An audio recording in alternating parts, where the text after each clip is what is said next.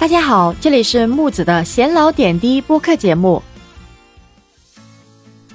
近日，网友在网络上发布了一则视频，内容是郑州市社区干部阻止群众对风控区拍摄。该女子在视频里面说话，言语犀利，咄咄逼人。我也是第一次听说啊，正常拍摄的视频会被人阻止。而拍摄者其实也没有跑到人家家里去拍摄，就很正常的拍摄了小区的情况。难道里面有什么不可告人的秘密吗？有很多网友都在说这件事情啊，到底人民群众有没有资格监督和拍照呢？那我就简单跟大家来科普一下吧。其实大家都应该知道啊，宪法是国家的根本大法。根据《中华人民共和国宪法》第四十一条的规定啊。中华人民共和国公民对任何国家机关和国家工作人员有提出批评和建议的权利，对任何国家机关和国家工作人员的违法失职行为，有向有关国家机关提出申诉、控告或者是检举的权利，但是不得捏造或者是歪曲事实进行诬告陷害。对于公民的申诉、控告或者是检举，有关国家机关必须查清事实，负责处理。公民的监督权主要包括五项内容，也就是批评权、建议权、申诉权、控告权和检举权。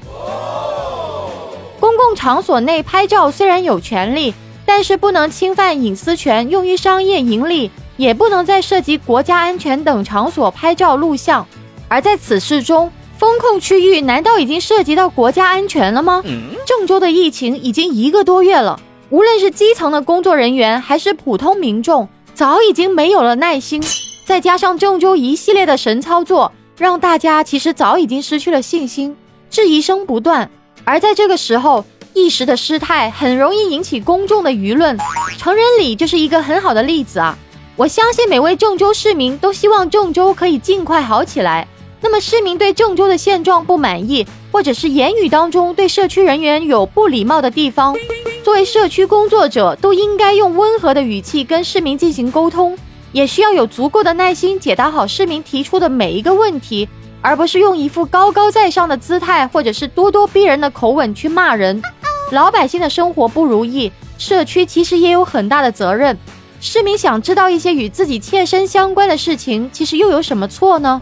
社区工作者是与市民接触最多的一个群体，如果在这个工作岗位上对市民没有耐心，很容易会让市民对社区整个群体的工作产生更大的隔阂与不信任的。我建议这位女士其实可以把这件事情前因后果给大家交代清楚。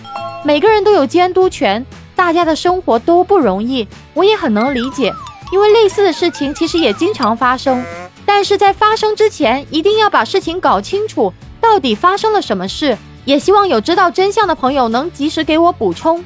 关于这个新闻话题，大家有什么看法呢？欢迎在下面评论区留言哦。我是木子，关注我，下期节目再见。